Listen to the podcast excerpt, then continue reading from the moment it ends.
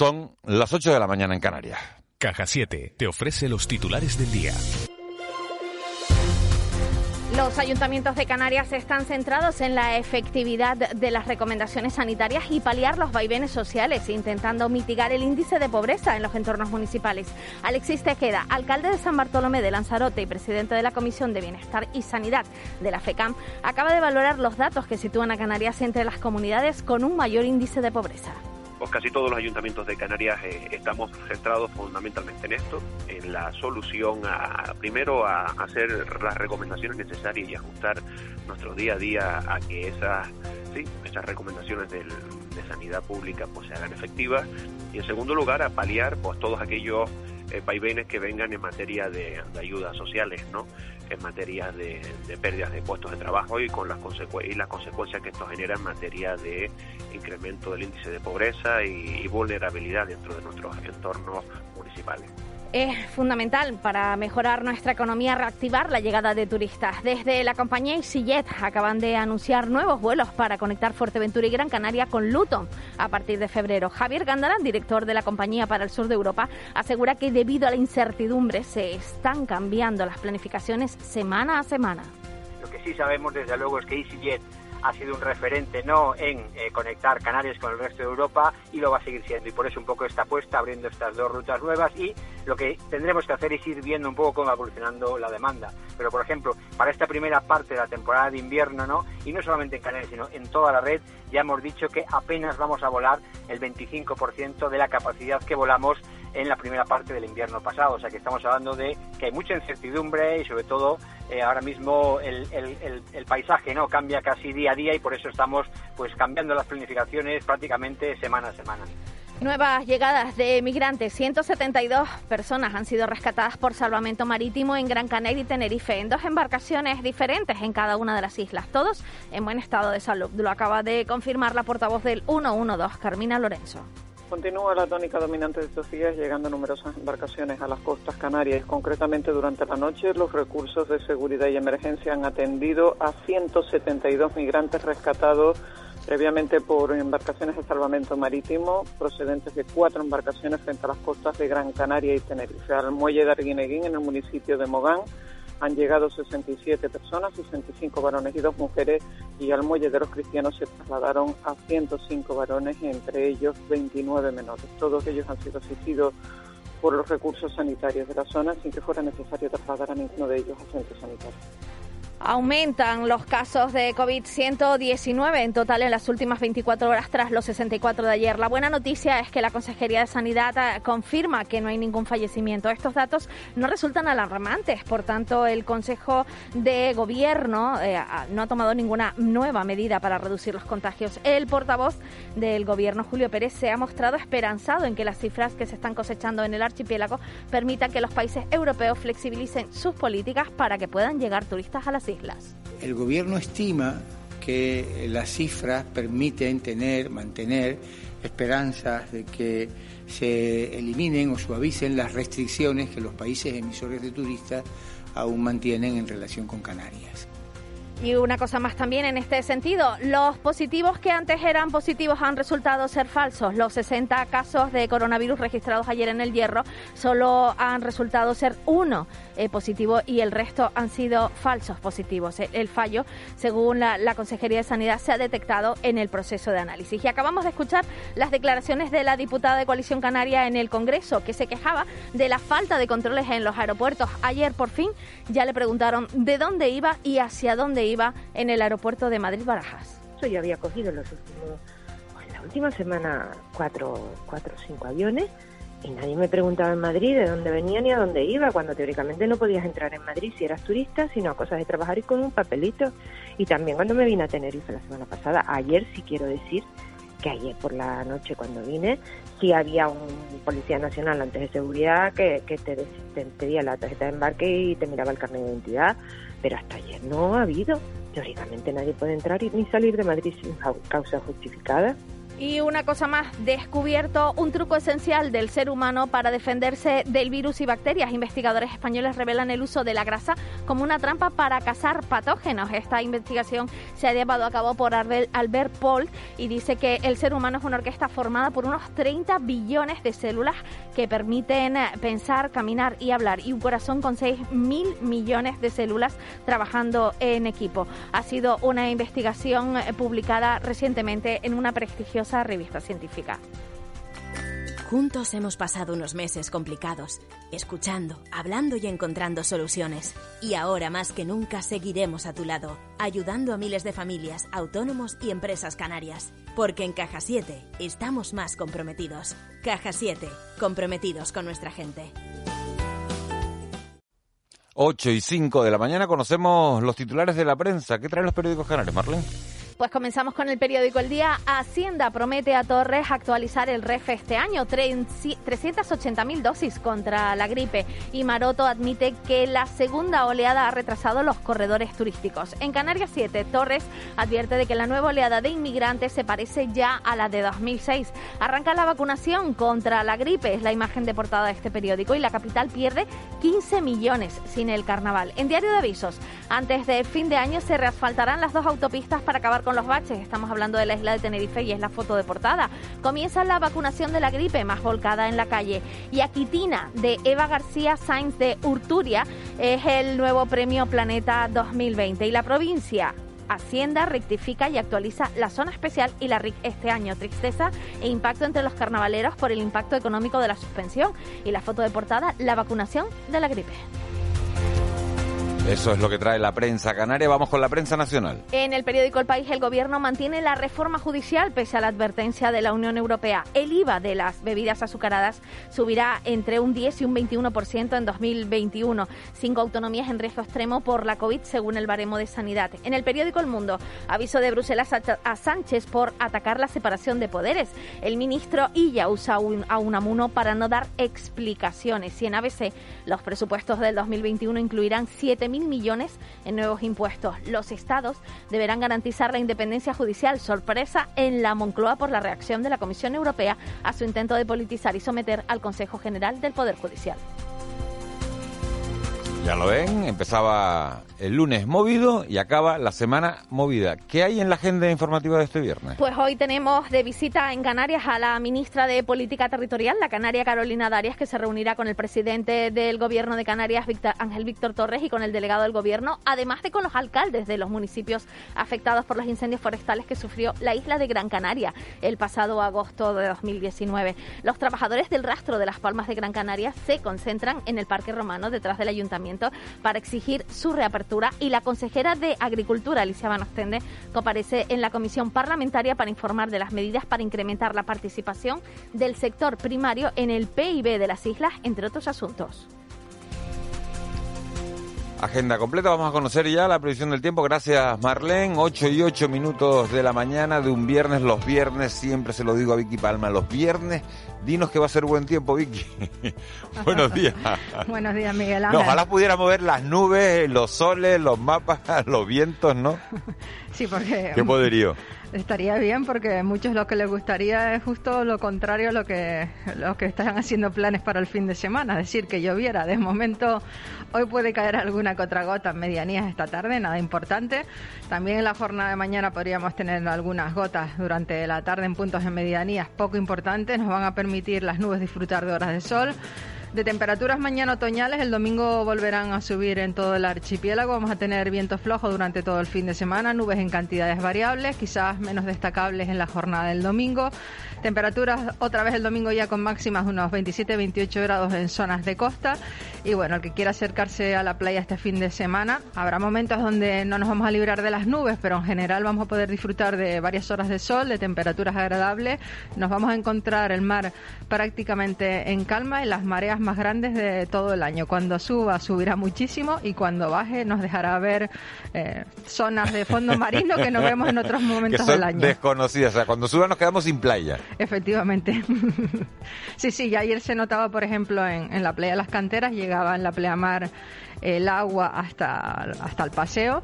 Eh, las más grandes de todas las vamos a tener en la jornada de mañana. La buena suerte es que tenemos el mar casi en calma y no hay viento, porque con otra situación pues podríamos ver el mar muy tierra adentro cuando en otras ocasiones no se ve. Vicky Palma, jefa de meteorología de Radio Televisión Canaria, muchísimas gracias por darnos esta información tan completa, por saber lo que vamos a tener este viernes y lo que vamos a hacer eh, el, fin de semana. Me quedo con eso, con, la, con las pleamares que nos vamos a quedar sin playa, las mareas más altas del año. Ah, pero yo creo que son aprovechables. bueno, ya me dirá. Gracias Vicky, feliz fin de semana. Igualmente, buenos días. De la noche al día, Canarias Radio.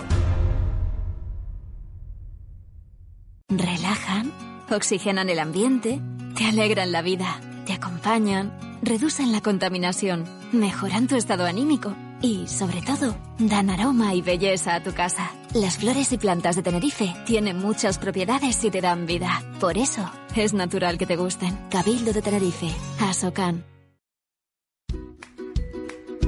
Con Carlix podrás lucir manos y pies. Carlix es un tratamiento cosmético 100% natural que ayuda a mantener el buen aspecto de las uñas de pies y manos. Luce tus uñas con Carlix. Más información en carlix.es.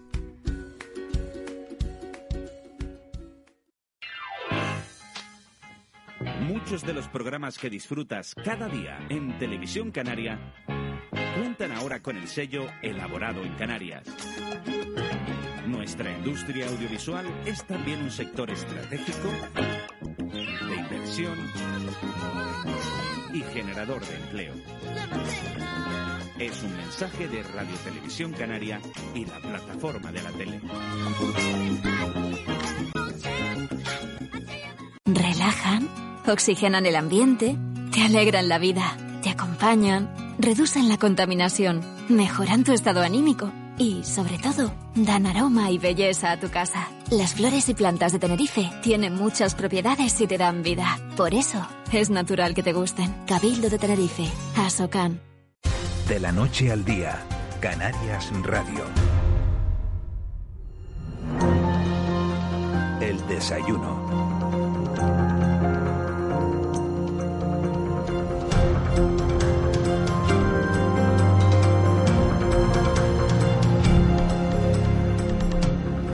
El 19 de octubre, el próximo lunes, se celebra el Día Internacional del Cáncer de Mama, una fecha que busca sensibilizar y concienciar a las personas de todo el mundo sobre la importancia de realizarse un examen de mama regularmente con la finalidad de detectar cualquier signo o anomalía en los senos.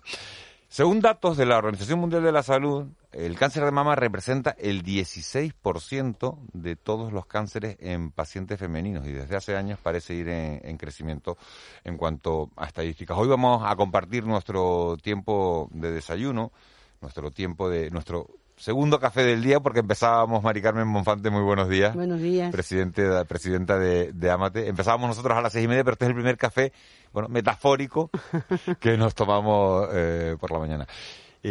Encantada de estar aquí, como siempre.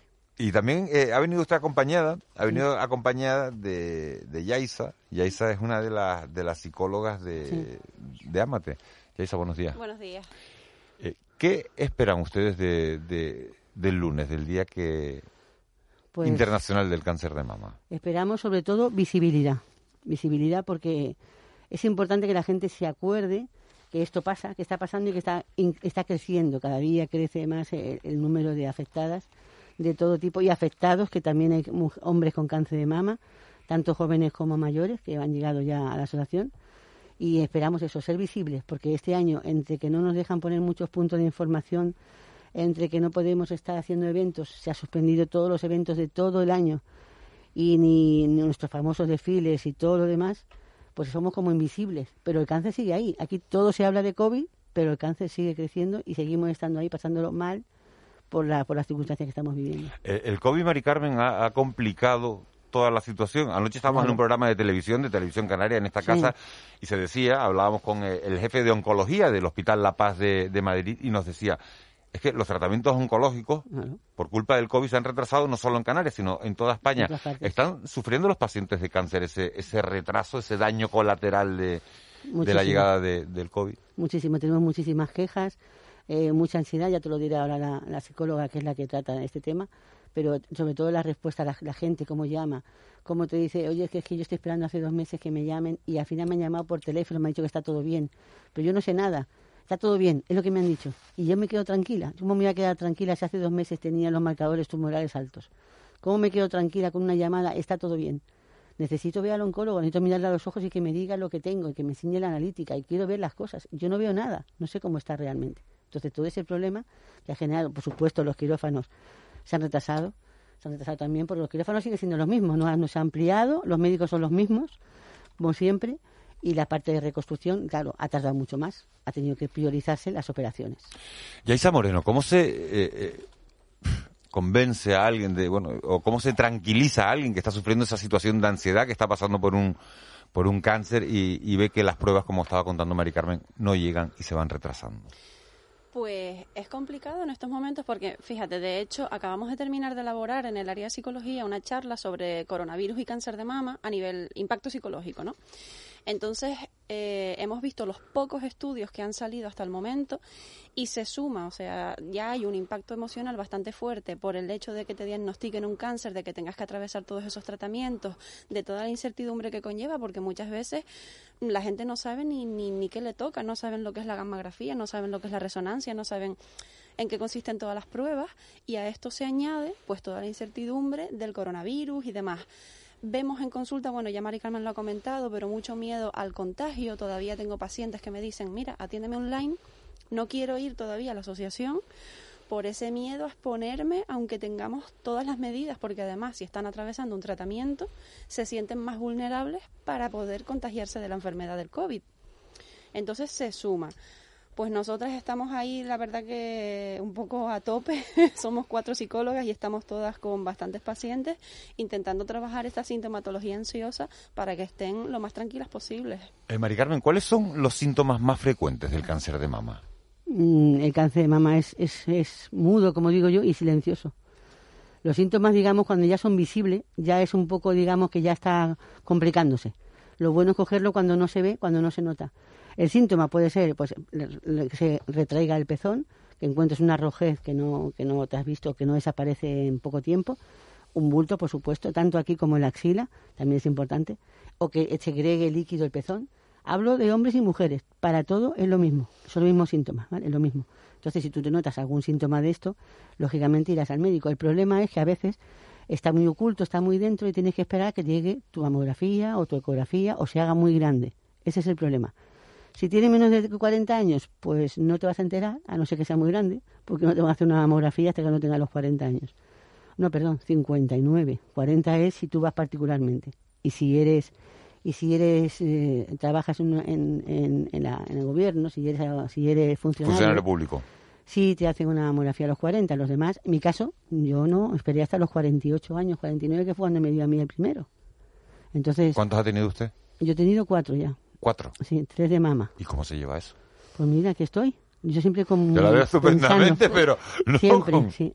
Fue un palo, porque ya llevaba yo pues otros ocho años sin ninguno. Y yo decía, bueno, pues ya se habrá acabado este tema. Pues no, otro. Y además de los peores. Entonces digo, pues esto es lo que hay. Y gracias a Dios que me lo cogieron a tiempo, porque estás vigilada. Pero las, las que no, le, no las vigilan, como digo yo, porque no estás en la edad, cuando llegas a veces tarde. Por eso hay que tener, hay que tener siempre pendiente eh, el mirarse, el autoexplorarse, hombres y mujeres. La misma autoexploración vale para los dos. Señora Bonfante, buenos días. Buenos días. ¿Qué, usted describe la, la, la convivencia entre, entre de, de, determinados eh, diagnósticos y terapias oncológicas y el COVID como, como un problema sin, sin solución prácticamente. Desde el sistema sanitario, ¿qué, qué, qué explicación les dan? ¿Qué, ¿Qué, qué, respuesta les dan? ¿Qué cauce puede existir para que determinadas patologías particularmente severas como es esta, uh -huh. pues encuentren su espacio en un contexto de crisis sanitaria que eso no lo niega nadie, que no tiene precedentes. Pues han creado aquí en, la, en el Hospital Polivisto, que estuvimos hablando con ellos, han creado un protocolo de COVID y lo que se les ocurrió mmm, es que no viéramos a las, a las pacientes por teléfono solamente, solo por teléfono y solamente los casos ya más graves verlos en, en consulta. Eh, ya se han dado cuenta que ha sido, un, yo creo, y todas las mujeres lo van a decir, y todas las personas, es un fracaso, porque ha sido una ansiedad que ha generado tremenda y un retraso tremendo y, y, gente esperando. Y yo en mi caso, en mi caso tuve la suerte porque yo soy una persona con mucho tema, mucho cáncer y me vigilan muy de cerca, pero las que no, las pobres se quedan ahí esperando en casa y como les estaba comentando, si una mujer hace dos meses le dijeron que tenía los, los marcadores tumorales altos y después la llaman por teléfono sin consulta y sin nada, le dice, ¿está todo bien? ¿Cómo te quedas? Entonces, ¿cómo? Entonces ellos han, se han dado cuenta que tienen que retroceder. Ellos tienen que retroceder y que sean las consultas, eh, que sean en directo, que sean allí, que sea, con, que sea presenciales. ¿Está empezando a hacerse o todavía no? ¿O qué, sí, expectativa sí, ya ha empezado. Ya ha empezado porque hemos protestado mucho mucha gente ha protestado y ellos mismos se han dado cuenta que no puede ser, que es que no puede ser. Estamos hablando de un tema muy delicado. Claro, por eso. Y que no ha disminuido los casos, que no ha desaparecido, que parece que no existía el cáncer. la, lentitud, muy, muy rápido, la lentitud se, se aprecia más en, en el diagnóstico o en o en, los tratamientos? Bueno, el diagnóstico, el, todo. El diagnóstico, por supuesto, es tremendo. Tengo unos casos que podría contar aquí increíbles de estar dos meses esperando una mamografía, esperando una mamografía eh, porque tienes un bulto grande ya y llevas dos meses esperando esa mamografía porque no tienes dinero para pagarte una particular y estás esperando dos meses y cuando llegas ya llegas con un rápido, urgente biopsia, urgente operación. ¿Qué necesidad? Si, si esa mujer le hubiésemos cogido a tiempo hace dos meses no tendría que haber sido tan agresiva la operación, los tratamientos. Es peor, pagamos más la seguridad social. Es mucho más duro. No, yo pienso que no tiene que ser así, tiene que ser una, una respuesta rápida, como están haciendo en, en, todas partes. Yo ya te digo que yo nunca me quejo de la seguridad social en general, porque yo soy usuaria, me he operado un montón de veces por allí, todos los cánceres, y yo no tengo ni, ni la mínima queja pero ahora es un problema. Estamos viviendo una situación muy difícil para las personas afectadas. ¿Cómo, eh, buenos días, señora Buen ¿Cómo, ¿Cómo, está funcionando eh, el programa de mamografía de oficio que nos hacen a todas las mujeres entre los 50 y los 69? Creo que es. ¿Cómo está funcionando eh, en este momento de pandemia? Sí. Pues está funcionando igual, ellos siguen haciendo las mismas mamografías, el problema es que está no tienen personal, lo sé porque me, me, ocupo de llamar yo con las mujeres para pedir una mamografía en el programa. Es muy difícil que te cojan el teléfono, muy difícil. Tienes que ir directamente a lo mejor a, otro, a otro departamento para buscar una mamografía. Yo he llamado desde las 8 de la mañana hasta las 11 con el teléfono, tun, tun, tun, y no lo coge. Y hay que acercarse a algún sitio para que te lo den. Pero ellos están, siguen funcionando, las mamografías se hacen, el sitio donde lo hacen es fantástico, tienen unos medios que no lo tienen en ningún sitio, en ningún sitio, como hacen la mamografía cómo hace, es el mejor sitio donde te puede hacer una mamografía, pero claro, tienes que tener de 59 a 69 años, a 79 años, de, 50, perdón, a 69 años. Ese es el problema. Ustedes han pedido, eh, otras organizaciones por lo menos, no sé si es el caso propio de ustedes, eh, que se amplíe la edad, ¿no? Que se amplíe ese, ese, ese, rango porque porque hay, hay mujeres jóvenes que sufren la enfermedad. parece que en los últimos años se ha detectado como un aumento, ¿no? del porcentaje de, de, mujeres jóvenes. Casi, el 30%. Incluso, incluso menores. Sí, sí, 30% menores. Hay un caso que me contó a mi oncólogo, una niña de 9 años y otra de 12 en, en el hospital. ¿Pero esto es porque hay más diagnóstico o porque la incidencia de la enfermedad es mayor? Por, es mayor, por supuesto, cada año es mayor. Nunca ha sido menos, siempre ha sido más. Cada año ha sido aumentando. ¿Pero porque hay más pruebas o porque la incidencia crece? Hombre, hay más pruebas, está claro. Es como todo. Ahora en el COVID, ¿cuándo hay, cuando hay más pues COVID? Ahora, porque hay más pruebas. Es, un ejemplo perfecto. claro, es lo mismo. Eh, yo le quería preguntar a, Yaisa Moreno. perdona, perdona un momento más que me perdona, porque me, me, quedé con una cosa que no me quiero olvidar. Lo que estaba hablando tú de los 69, ayer, anteayer, mm. llegó una persona, una, una persona, amate, 75 años con un cáncer gigante de mama, pero claro, ya decía, a mí a 69 me dijeron que ya no tenía que ir más al médico. Nunca me han mirado. Y ahora tengo, bueno, tiene, los, tiene los ganglios linfáticos, tiene la mama, porque esta mujer no tiene derecho a que la miren ya más. 69 años se acabó. Cuando hemos visto en el hospital que vamos por, todos los días allí, bueno, ahora no podemos ir. Vamos, mujeres de 90, de 80, de 70, que no son los más. ¿Qué hacen? Los más que son de 50, de 69. Y es lo que se trata. Como siempre, es la mayoría, el número, la cantidad, como las enfermedades raras pues esto es lo que más, de 50 a 69, ahí vamos. Los demás, pues ya, ya irán saliendo como puedan. Perdona que te he interrumpido, pero quería decir esto. Mm, eh, no, yo quería preguntarle eh, a Yaisa Moreno por la situación social en relación de las enfermas y sus familias y enfermos en relación con la crisis económica que, que, estamos viviendo, mm. ¿no? Pues fatal.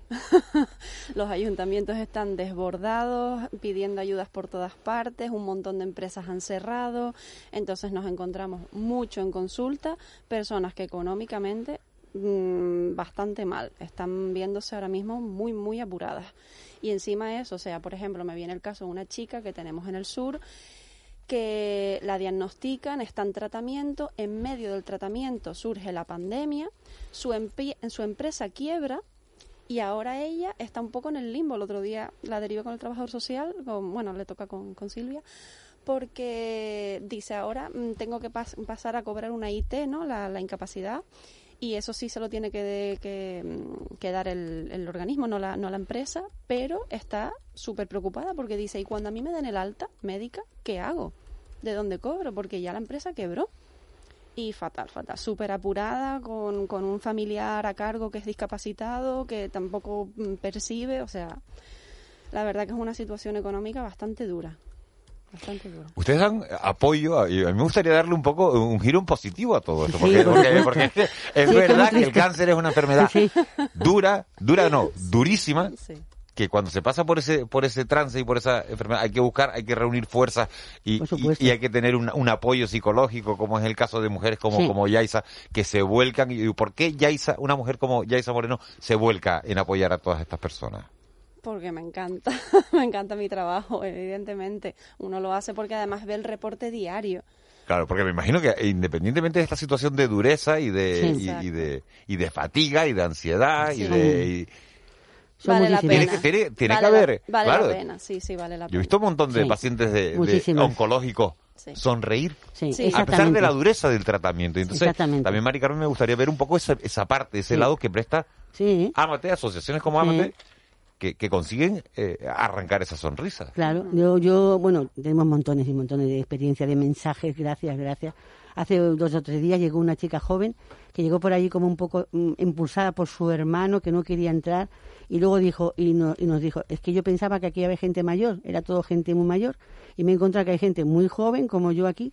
Me han dado todo todo lo que yo pensaba que no podía iba a tener lo tengo ya todo todo mi ayuda pañuelos que si la, esto que si la, estética oncológica también que es importante todo ese servicio que prestamos y yo ya me voy con una carga emocional positiva y sonriendo porque ahora sé que voy a poder seguir y eso, ese mensaje lo tenemos casi todos los días. Es ¿Cuál es eso?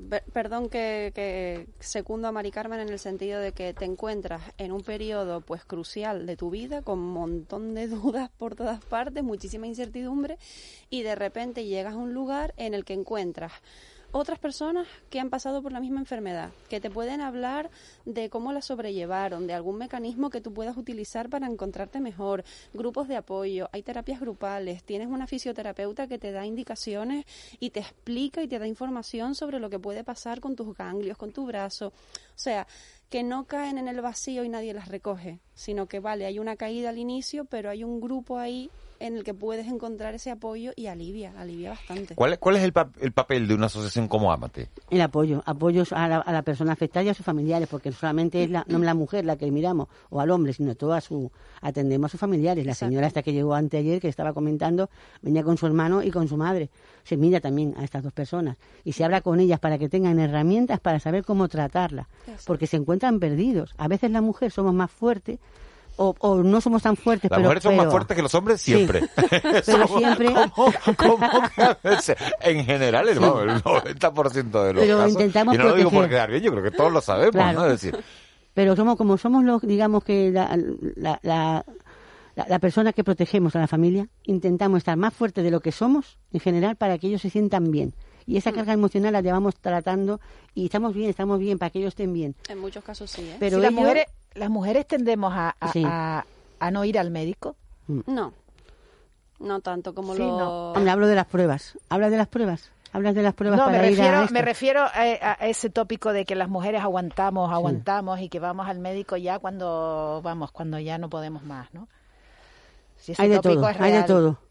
Hay gente que realmente no va, ¿verdad? Hay gente que no va al médico. La señora que vino el otro día ya mm. hizo, ya fue con, bueno, no te lo cuento, cómo fue, y dijo, es que yo pensaba que esto que da miedo, ¿y cómo le cuento a mis hijos? ¿Y cómo le cuento que son pequeños? ¿Cómo le cuento a mi marido que un problema, situación que tengo tan grave con mi madre? Eh, lo he dejado pasar. Lo deja, mm. Ella no se pone en primer lugar, se pone después de lo que tenga que hacer. Mm. Ese es el problema de las mujeres, que no somos los, los que nos cuidamos a nosotros. Y tenemos que pensar que para cuidar hay que estar bien. Y eso es una cosa que tenemos que, ellas se encargan de, las psicólogas, de decírselo. Tú tienes que estar bien para poder cuidar. Y es una cosa muy difícil, que nosotros, ayer se lo comentaba también a esta mujer, ser que nos cuiden, porque no estamos acostumbrados a que nos cuiden, estamos acostumbrados a cuidar. Y es un papel que no nos gusta y que no nos llevamos. Entonces intentamos estar bien. Que es verdad, perdón, que, que efectivamente hay algunas que tienen miedo a ir al médico y demás, pero también lo que tú decías antes, Mari Carmen, que también es que hay muchos cánceres silenciosos. Sí, Entonces, como no lo notan, no van. Y hay muchas que llegan diagnosticadas y cuando nosotras en la entrevista inicial les preguntamos, bueno, ¿y cómo te lo detectaste? Pues en la prueba rutinaria.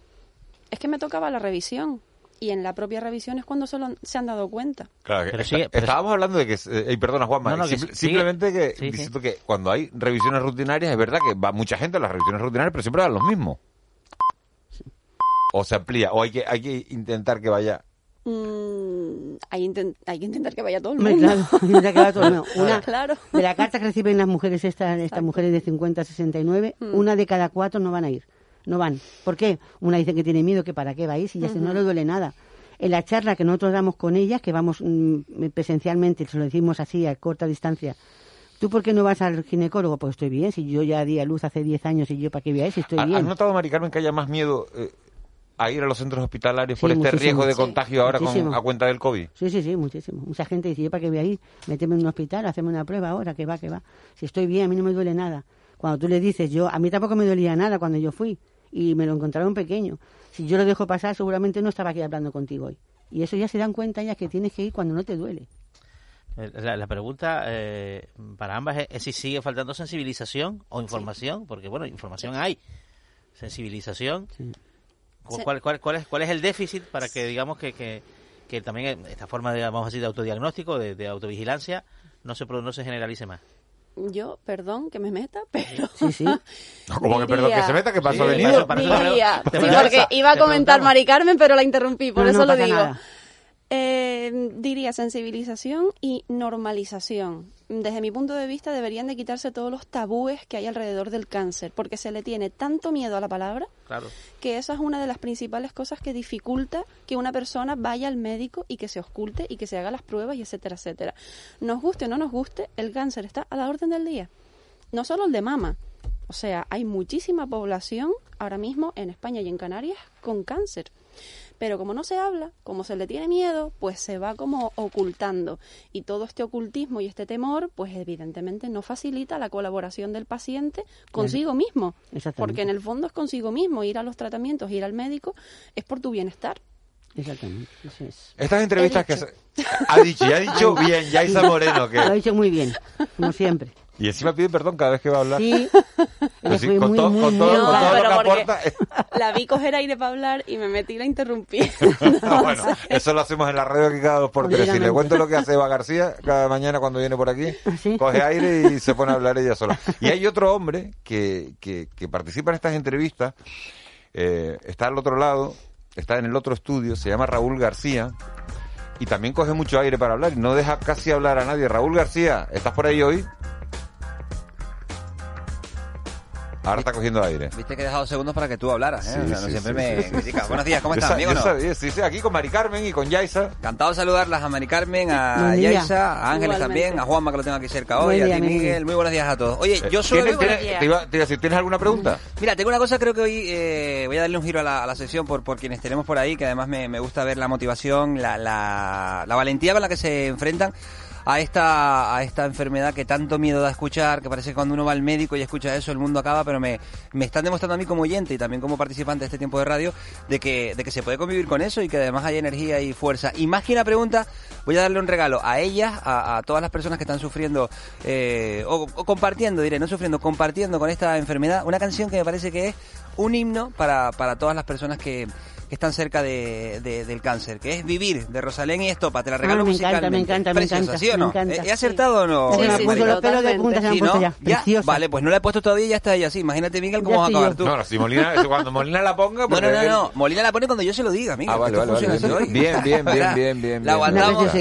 Mira, 8.33, ¿qué, qué, qué, qué letras tan juntitas con esa música para motivar tanto como esto? Iba, ¿eh?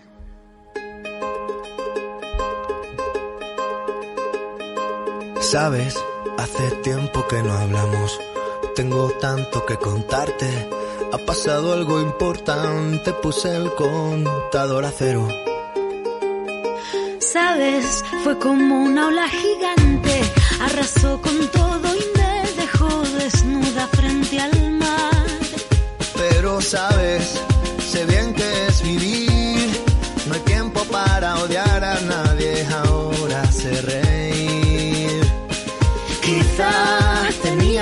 Pasar. No es justo, pero solo así se aprende a valorar. Y si me levanto y miro al cielo, doy las gracias y mi tiempo lo dedico a quien yo quiero.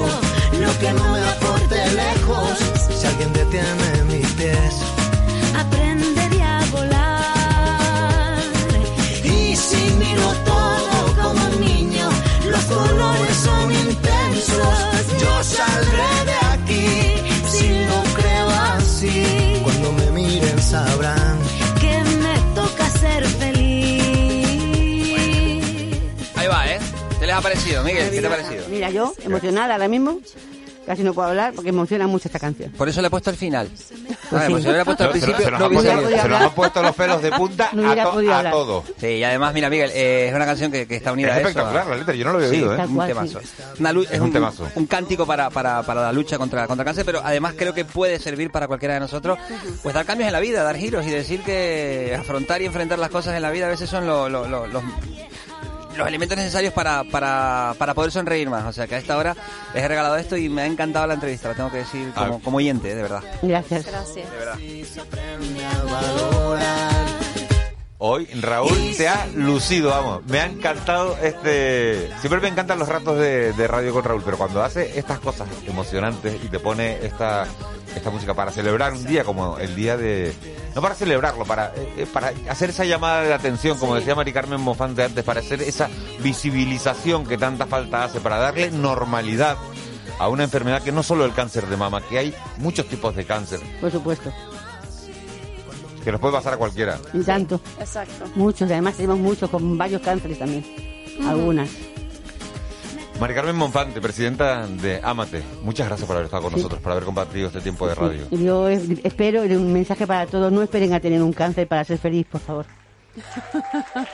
Y a Isa Moreno nos quedamos, psicóloga, de apoyo a la asociación Amate. ¿Nos quedamos con el mensaje de la presidenta o alguno más que añadir? No, no, me gustó, me gustó. lo, Lo dejo ahí. lo- sí, lo dejo ahí. Y a Isa Moreno, psicóloga, Mari Carmen Monfante, presidenta de Amate. Gracias por haber compartido este con nosotros. Y que tengan un buen día. Igualmente. Queremos oírte. Envíanos una nota de voz a nuestro WhatsApp 638-917-993. Relajan, oxigenan el ambiente, te alegran la vida, te acompañan, reducen la contaminación, mejoran tu estado anímico y, sobre todo, dan aroma y belleza a tu casa. Las flores y plantas de Tenerife tienen muchas propiedades y te dan vida. Por eso, es natural que te gusten. Cabildo de Tenerife, Asocan. Una más uno sumamos. Y también construimos. Juntos edificamos nuestra realidad. Juntos nos asomamos a nuestros quehaceres diarios, a nuestras ilusiones y también a nuestras pasiones. Juntos disfrutamos cada momento y nos sentimos afortunados de saber que hay dos millones de razones que nos conectan, porque somos lo que nos une. Uno más uno, con María Domenech y Kiko Barroso. Canarias Radio. Contamos la vida. Relajan, oxigenan el ambiente, te alegran la vida, te acompañan, reducen la contaminación, mejoran tu estado anímico y, sobre todo, dan aroma y belleza a tu casa. Las flores y plantas de Tenerife tienen muchas propiedades y te dan vida. Por eso, es natural que te gusten. Cabildo de Tenerife, Asocan. De la noche al día, Canarias Radio. El mentidero. 6 y 38 de la mañana, enseguida nos vamos a ir a ese tiempo de tertulia al mentidero, pero antes me gustaría irles leyendo algunos de los mensajes que nos han mandado ustedes esta mañana. Les preguntábamos, una palabra que hace mucho tiempo que no oigan. Eh, yo decía cartapacio, porque la oía ayer y la verdad que me llamó, eh, era un compañero, Dani Suárez, el que me la decía, y me llamaba mucho la atención. Y nos manda un oyente y nos dice, hay una, una palabra que oía antes mucho y que no oigo ahora, y es bemba. Y es verdad, yo también hace, hace un montón de tiempo que no oigo lo de lo de lo de Bemba. Eh, no es más que un juguete, condu- conducir esto es un riesgo, te puede partir la cintura, nos han mandado una foto de de un artilugio bastante extraño y, una palabra que no oigo hace tiempo. Bueno, se las voy a ir leyendo poquito a poco, vamos a meternos en el tiempo de tertulia, luego le, le sigo contando qué palabras nos están, nos están mandando. Sigue con nosotros Ángeles Arencibia. Eh, Juan Manuel Betancourt y Paco Martín, que ha llegado a nuestros estudios. Paco, buenos días. Hola, muy buenos días. Paco, ¿con qué nos quedamos de, de, todo lo que está ocurriendo en este país? ¿Con la bronca de la renovación del Consejo General del Poder Judicial o, o con todo el follón que hay a cuenta de, de la COVID? Bueno, yo, yo pienso que son muchas cosas, ¿no? Es, la COVID, es la situación económica y ahora le añadimos la inestabilidad institucional, que es lo que supone todo esto, ¿no? Yo, yo te da preocupación ver cómo España en su conjunto va sufriendo poco a poco un proceso de catalanización, es decir, se están produciendo fenómenos como los que se han producido en Cataluña de pulso a las estructuras del Estado, ¿no? con el tema de la monarquía, con el, cambio del Consejo del, Consejo General, de, o sea, con el poder de los jueces. No sé, lo veo, lo, veo, lo veo preocupante. Que, es consecuencia, es, es, la reacción a una acción, ¿no? Mejor dicho, una inacción. Bueno, hay un poco de todo. Hay una acción y hay una inacción. Hay una inacción previa que provoca una reacción desmedida. es un ejemplo del libro de esa expresión de dos errores no hacen un acierto, ¿no? Claro, es que, es que, es que te pones a mirar qué ha pasado en Cataluña ¿no? en los últimos años y parece como que en España se están produciendo pasos similares a los que se produjeron en Cataluña. Es decir, me paso por, por allí la Constitución, el Estatuto de Autonomía, eh, eh ¿no? o sea, el poder de los jueces. A lo mejor, se incorpora a la tertulia. Perdonen, perdonen que les interrumpa, que se incorpora a la tertulia Bernardo Sagastume. Bernardo, buenos días. ¿Bernardo? Sí, sí, hola. Ah, te, oímos perfectamente. Ahí vamos. Vale. Simplemente no para que puedas participar en cualquier momento, que no te había dado los, buenos días. Paco. Interrumpo cuando corresponda. Paco estaba hablando, creo. No, bueno, solamente comentaba eso, ¿no? Que me da esa sensación de que estamos siguiendo esos pasos y prácticamente con los mismos protagonistas, desde, por ejemplo, en, en, Cataluña, el, el, pacto que hubo en aquel momento, ¿no? Con Margar a la cabeza, que fue el que reformó aquel estatuto que Zapatero dijo que lo que le mandaran a Madrid, palabra de Dios, iba a ser bendecido en las Cortes Generales, que luego no fue no fue así. A partir de ahí no, no, lo tumbó el estatuto. Ah, bueno, lo recortaron, lo tumbó, lo, sí, sí. ¿Eh? Lo recortaron, se armó lo tumbó luego en parte el Constitucional, luego se han hecho estatutos en otras comunidades autónomas iguales y no los han tumbado, en fin. Bueno, de ahí se generó ese, ese, ese, proceso ¿no? que nos ha llevado hasta la actualidad. Entonces, bueno, parece como que, en España pues está pasando un poco lo mismo, ¿no? Entonces, bueno, entre la pandemia, la crisis económica y añadimos la crisis institucional que va que va increciendo, pues no sé qué, no sé. Pero en esta crisis institucional, yo no sé quién lo decía esta semana, el riesgo de que eh, los ciudadanos metan a todos los políticos en el mismo saco y consideren que la política es un pues una actividad pues que no es una actividad honesta, ¿no? No es una actividad positiva y, y, tiendan a... Bueno, e, esas cuestiones que aparecen en las redes sociales de vez en cuando, España con datos falsos muchas veces, no, España es la, el país que más eh, políticos tiene, España, el ejemplo de Italia que va a rebajar el, los diputados, ¿no? El, el, el, efecto que tiene todo esto en concebir o en pensar que la política es una actividad eh, que no es positiva, que no es una eh, actividad necesaria, yo creo que, que, que sí hay un la, la mala política produce hace, antipolítica. hace, hace muy poco, hace muy poco realmente por el respeto que se le pueda tener a los políticos, el hecho de que eh, llegábamos ya en una situación económica bastante delicada y a eso se suma a partir de marzo todos los efectos económicos devastadores, absolutamente devastadores, que tiene la pandemia en la economía de las personas. Y no hay ningún político que haya hablado de reducir sus sueldos y de reducir el tamaño de aquello que ellos controlan, que es el aparato gubernamental. No es ninguna demagogia, es simplemente... no, no, no, no, es que este es el recurso de demagogia, no, demagogia no, demagogia es decir, eh, mira, eh, estamos haciendo todo por ti porque no vamos a recortar ninguna de las prestaciones sociales, vamos a salir más fuertes. Eso es demagogia porque es absolutamente falso.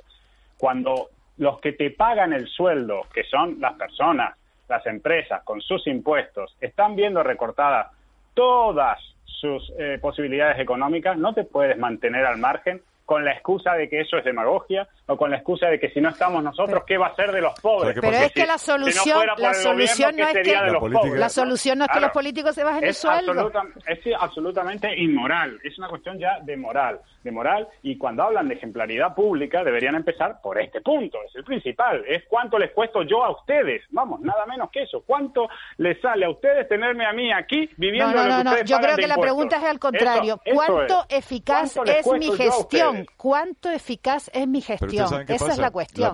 Cuando uno compra algo, lo primero, que, lo primero que mira es el precio. Capaz y el, precio de esto no ha bajado en lo más mínimo. ¿Y cuánto, y cuánto soy? No, no, yo creo, yo creo que un político eh, vale eh, en, función de su gestión, en función de sus ideas, en función de su, de su honestidad. ¿Qué pasa, Que eso está muy ¿Eh? devaluado, porque la política, la política española está muy Pero no, no debemos meter, pero, pero no podemos meter a todos en el mismo saco. No, bueno, yo lo que veo, yo, yo en este momento, yo a los dirigentes, a los dirigentes de los partidos españoles, a, Pedro Sánchez, a Pablo Iglesias, a este a, mm, el Partido Popular eh, Pablo Casado. Pablo Casado al de Vox ni lo nombro es decir a todos los meto en el mismo saco porque eh, eh, únicamente están instalados en la, pues en, la política de la crispación. Todos sus discursos pues no son, son, son, No, no, bueno, vale, yo, oye, yo tampoco te llevo a la contraria. estamos aquí para, para, para, para, debatir. Para entonces, opinar, ¿no? Está envenenada la política. Mira, en Canarias, por ejemplo, en Canarias la política es respirable. ¿Es respirable? O sea, yo, eh, eh, en el Porque es intrascendente en lo más profundo de la política canaria. Es intrascendente, y más en momentos como este. Podemos entrar vete, vete al Parlamento, Paco, que has ido muchas veces, no lo dudo, y pásate un pleno entero ahí, como hace González Jerez, que hace unas crónicas bastante quirúrgicas acerca de lo que pasa en ese hemiciclo. Bueno, pero si se llama el para diálogo... ver cuáles son, cuáles son las políticas que se discuten ahí al margen, absolutamente al margen de la, realidad, de la realidad de la calle. ¿Qué políticas se discuten en el Parlamento español? ¿Ninguna? Sino tú, eres, tú eres tú eres un, mangante estamos discutiendo y, nada menos eres, que si y tú eres y tú eres más mangante cuidado. Estamos, estamos discutiendo ahora nada menos que si el, la justicia es independiente del poder ejecutivo no o no. discutiendo nada menos, Hombre, nada menos. si hay división de poderes en España o no. está nada menos, haciendo sangre permanentemente el uno contra el otro y, y no se hace absolutamente nada de política. Se hace politiqueo pero en Canarias por lo menos cuando se reclama diálogo por el presidente del gobierno, la oposición acude. No se, no se niega, no se, no se niega a hablar. Hay un elemento distorsivo, yo creo, en los últimos tiempos en la política española y de todo el mundo, porque este fenómeno no es ajeno al resto del mundo, eh, que es eh, la irrupción de las redes sociales en, como medio de difusión de la política, pero sobre todo de la viralización de determinados vídeos de poca duración. Y la partitocracia. Hoy en día, hoy en día los diputados en los hemiciclos, en este y en cualquier otro, no hablan ni por el bien de los ciudadanos, ni sobre lo que se supone que van a hablar, pues ni les habla a, los eh, otros diputados que están en el hemiciclo. Solo hablan para el corte de 20 segundos que esperan con suerte, ponen una vela a la Virgen. Hablan para es que generalizar, es que generalizar, hablan solo para viralizar. Es que meter a todos en el mismo saco es ¿y que cuáles son los me buenos parece... ángeles que estás diciendo hace rato que hay unos que son buenos y otros son malos? No, no, no, es que no, lo que estoy diciendo es que son diferentes, es que son diferentes. No podemos meter a todos en el mismo saco, yo desde luego no los meto. ¿eh? Pero pero lo que practican es lo mismo. Esa, esa, ese, es que ese envenenamiento del debate, el, insulto, es decir, eso lo practican todos por igual. Luego tú me dirás, yo, bueno... Yo no sé si, si tienen una, una tele delante, el que la, el que la tenga puede estar viendo. Estamos viendo al presidente de Canarias, fíjense, en el 24 horas, en el, en el informativo de, televisión española, en el 24 horas, diciendo, eh, bueno, que los canarios nos estamos jugando no solo la salud, sino también la economía. Pero no nos iban a llegar eh, la semana. No, nos dio la semana. no nos decía el presidente, no nos decía el presidente del gobierno eh, la semana pasada que estuviéramos tranquilos, que nos iba a llegar una lluvia de millones que no íbamos a poder con A ver, a ver, Bernardo, Bernardo, Paco, ustedes si sale la vacuna mañana, eh, ¿qué le hubieran contestado al, de, al del sí, en el barómetro del sí? ¿Se pondrían la vacuna mañana, sí o no? Es muy interesante la cuestión. Yo no me la pondría porque eh, yo eh, no creo que una vacuna que sale mañana sea la definitiva ni que sea la que realmente va a funcionar. Pero ¿por qué? Si a ver, estamos hablando... Una ansiedad por tener la vacuna que no creo que lleve a buen puerto, sinceramente. Ahora, si la pregunta es eh, si la vacuna debe ser obligatoria o no, que es una pregunta interesantísima, me parece, sí. ¿no? Porque aquel que... Vamos a imaginar que la vacuna tiene, Bernardo, el beneplácito de la Organización Mundial de la Salud. Bueno, tampoco es un gran beneplácito ese, dado su historial de, errores, corrupciones ¿no? y, y, componendas políticas. Pero bueno, eh, claro, así no se puede hacer pregunta ninguna, claro. Claro, bueno, bueno, Yo creo que te lo vamos a preguntar cuando esté la vacuna. a ver, a ver si es así. Cuéntanos, por un lado uno puede decir, por un lado uno puede decir si hay derecho a que, digamos, agentes del Estado introduzcan, inyecten contra la voluntad de una persona sustancias en su cuerpo. Eso es un, vamos, una violación del espacio más íntimo de la persona, que es su cuerpo. Por otro lado, uno puede argumentar si hay derecho a que una persona, pudiendo tener la oportunidad de evitar el contagio a otros, no le evite, que vendría a ser la vacuna, ¿no? Y entonces yo creo que de uno y de otro lado hay argumentos suficientes para avalar la, obligatoriedad o no de la vacuna. Yo interpreto ese rechazo tan grande. El argumento es la vida. La, externalidad, la externalidad negativa de aquel que no se vacuna habría que medirla también. si es tan, eh, digamos, tan eh, rotunda como para decir, mira, hay que violar el cuerpo de esa persona y vacunarlo. Sí, pero yo, fíjate, para mí el debate en este momento no es ese. Para mí el debate es, la incertidumbre que, en la que estamos viviendo y la, y la, incertidumbre que se cierne sobre todo. Es decir, llevamos desde el origen de la pandemia hablando de una vacuna. Unos te dicen, eh, los rusos dicen que ya la tienen. Eh, los chinos, vete tú a saber. Pero Paco, en una en un, en un contexto, Paco, eh, Bernardo, déjame intervenir, por favor. en un contexto. déjame terminar el argumento. Esto no genera confianza en la ciudadanía.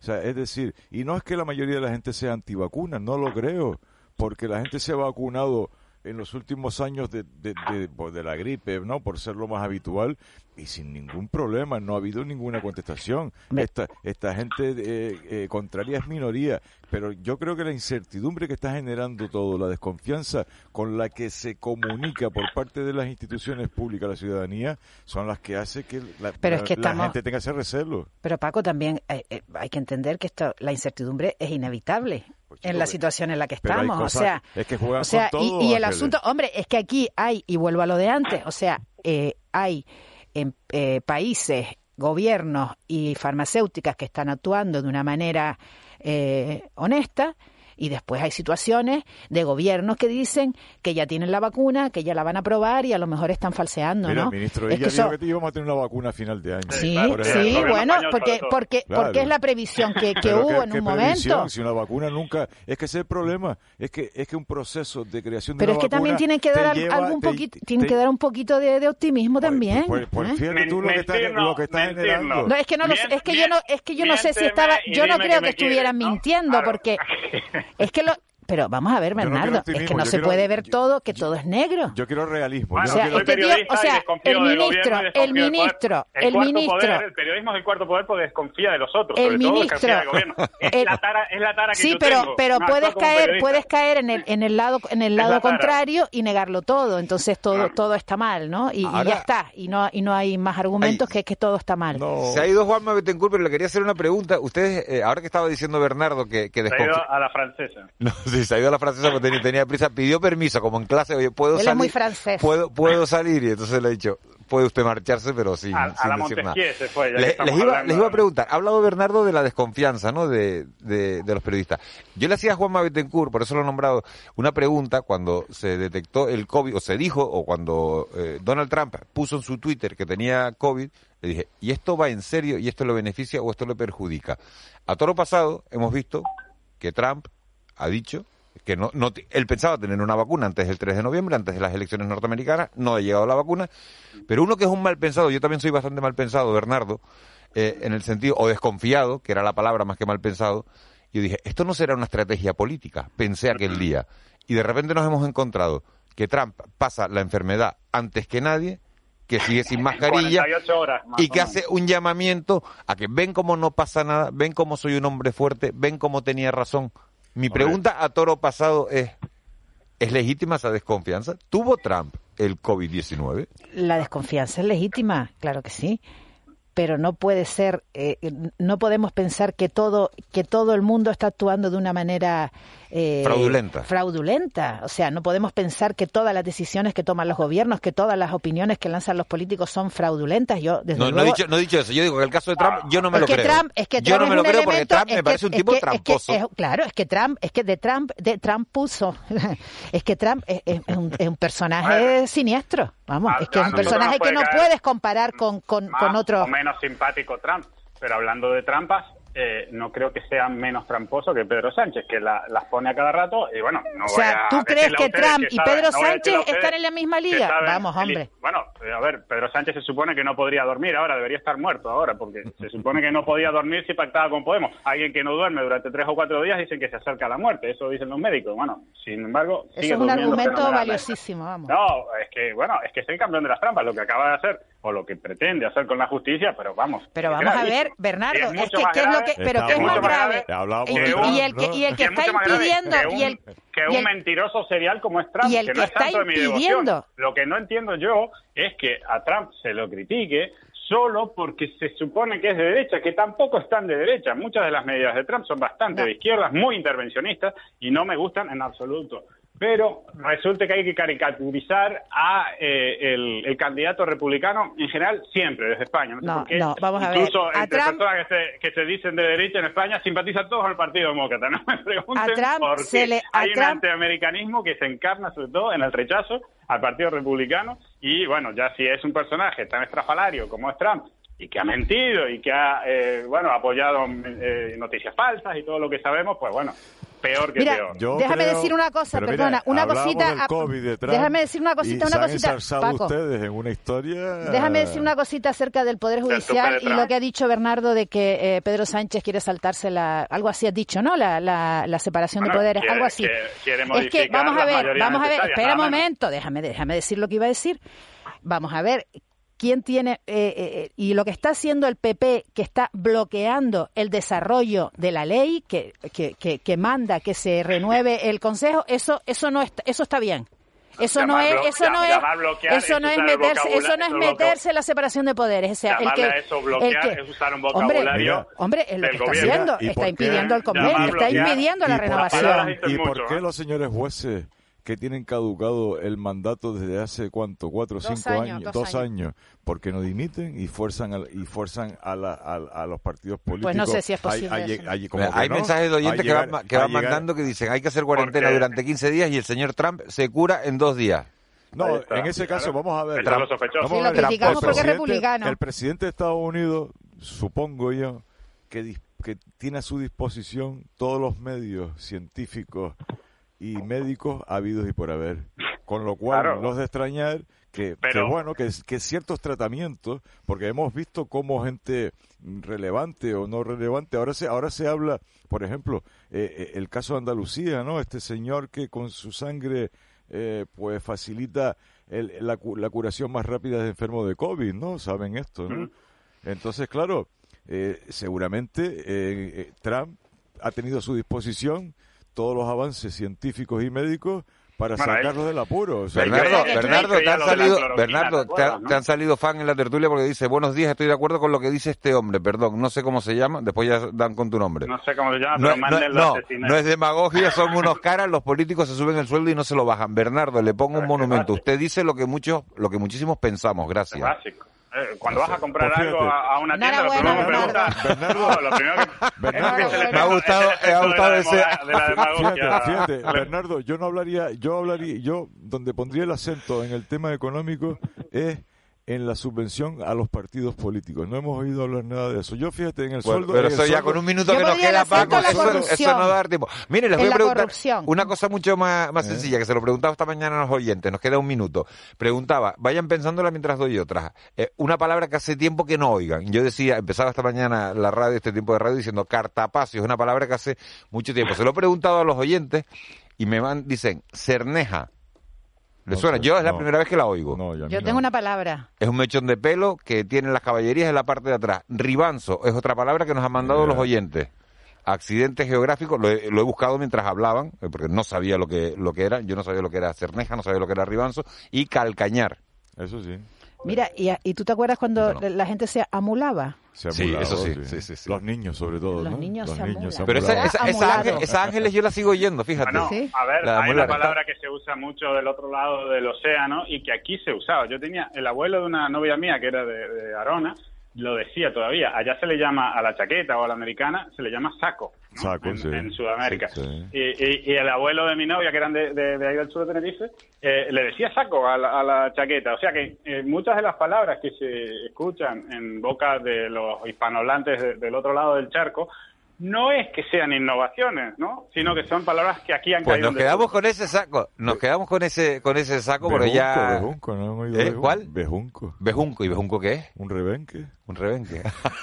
A lo mejor por eso no lo sabía. Sin Y alusión. el cañizo. ¿El cuál? No, hay una expresión mirando para el cañizo. ¿no? Mirando para el cañizo. Mirando para la hora, estoy yo, Ángeles Arencibia. Muchas gracias. Juanma Betancourt ya se fue. Paco Martín, Bernardo Sagastume. Un placer. Le dejamos con Raquel Igual. Quiñones al boletín informativo y regresamos a las nueve y cuatro minutos.